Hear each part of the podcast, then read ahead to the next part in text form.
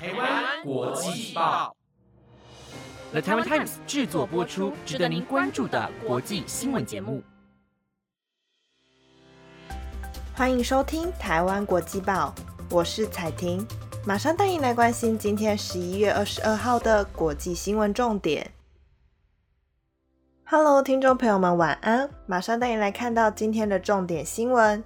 今天的新闻内容有：印尼五点六强震死伤惨重，以及中美科技战对世界的严重影响，还有十八岁才能投票，你认为是一种歧视吗？如果你对以上的新闻内容有兴趣的话，那就跟我一起听下去吧。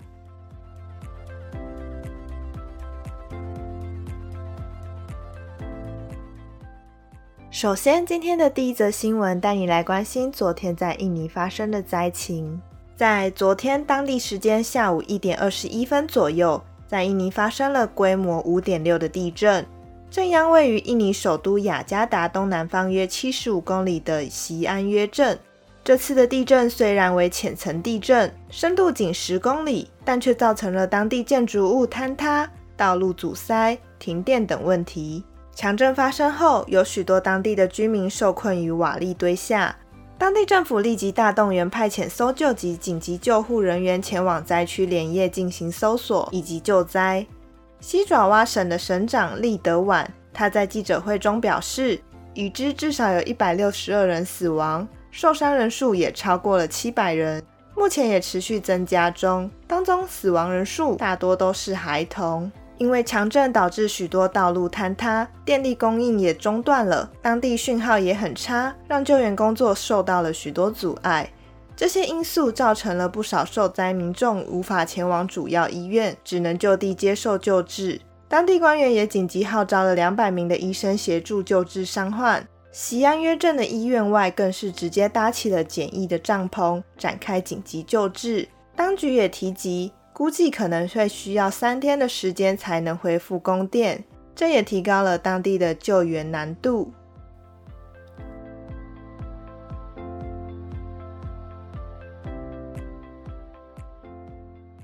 下一则新闻带你来关注前瑞士的足球国手加泽塔，于当地时间二十一号的上午轻生身亡，得年二十七岁。消息传出后，震惊整个足球界。根据外媒报道，他从八楼坠落。事件发生后，警方马上到场调查，目前仍待厘清整件事情的发生过程。加泽塔曾被媒体誉为瑞士足球界最伟大的天才之一，如今传来噩耗，令人相当惋惜。加泽塔曾在瑞士的温特图尔足球俱乐部、瑞士洛桑体育足球俱乐部和纳沙塔尔足球俱乐部担任足球员。在今年七月，从瑞士抵达东欧国家波赫，改为波赫足球队效力。加泽塔先前在瑞士加入不同的足球俱乐部，本赛季只参加了一场英格兰足球超级联赛，因伤缺席剩下的赛事。加泽塔曾是瑞士的足球明日之星，他青少年时期多次入选国家队，并出战 U20 的世界杯。他所签署的第一家足球俱乐部萨尔维特稍早发表声明哀悼加泽塔，并表示塞尔维特家族为加泽塔的离去哀悼，并向遗属表达最诚挚的慰问与支持。瑞士足联的发言人也证实相关消息，称前 U 团体的国脚加泽塔在波赫不幸逝世，为此瑞士足球界献上哀悼，并表达惋惜之情。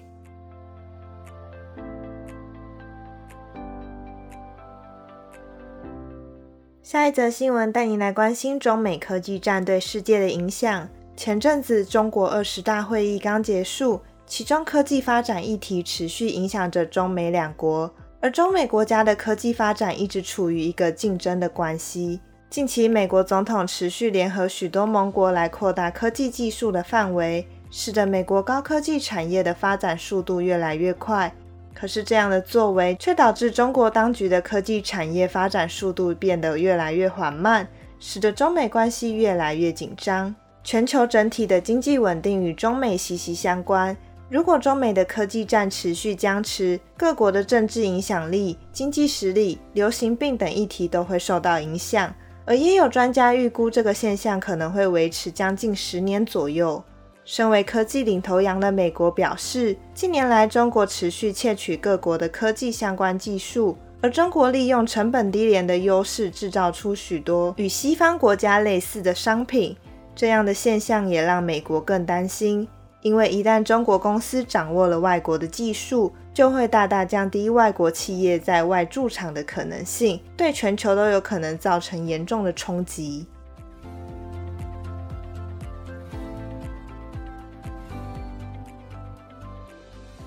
接下来这一则新闻带您持续关心风靡全球的世足赛。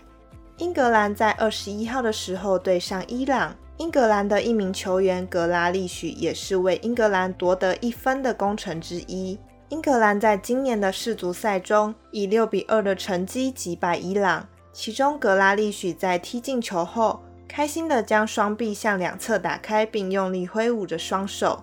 此动作代表着对一名脑麻球迷的承诺。这名球迷是一名年仅十一岁的小男孩，名字叫芬莱。格拉利许大概是在一个多月前见到芬莱的，并表示芬莱和他的妹妹一样患有脑麻的症状。芬莱也曾经写信表示很谢谢格拉利许总是将身障人士与一般人同等看待。格拉利许也承诺，如果这次的世足赛进球了，会把这球献给芬莱。而这次张开手臂的动作，正是为了兑现与芬莱的承诺。许多民众知道这个温暖的故事后，都纷纷大赞此球员的行为，也让这次的世足赛多了一点点的温暖与温馨。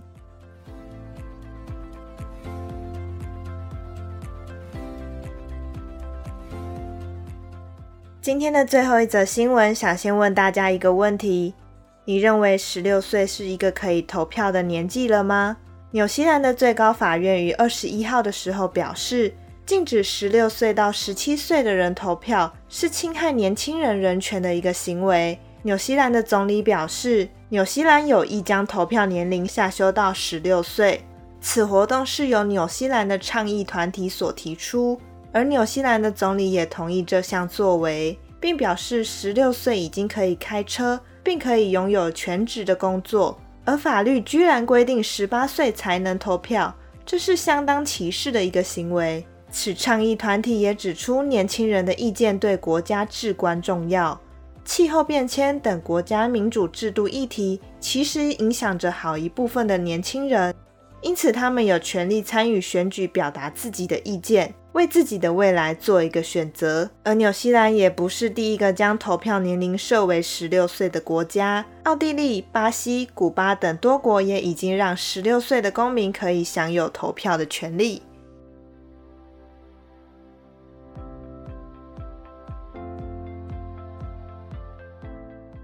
以上就是今天台湾国际报的五则新闻内容，感谢您的收听。如果有任何的建议或想法，都欢迎到 IG 或 Apple Podcast 上跟我们分享。本节目皆由了台湾 Times 制作播出，希望你会喜欢今天的新闻内容。那我们就下礼拜见喽，拜拜。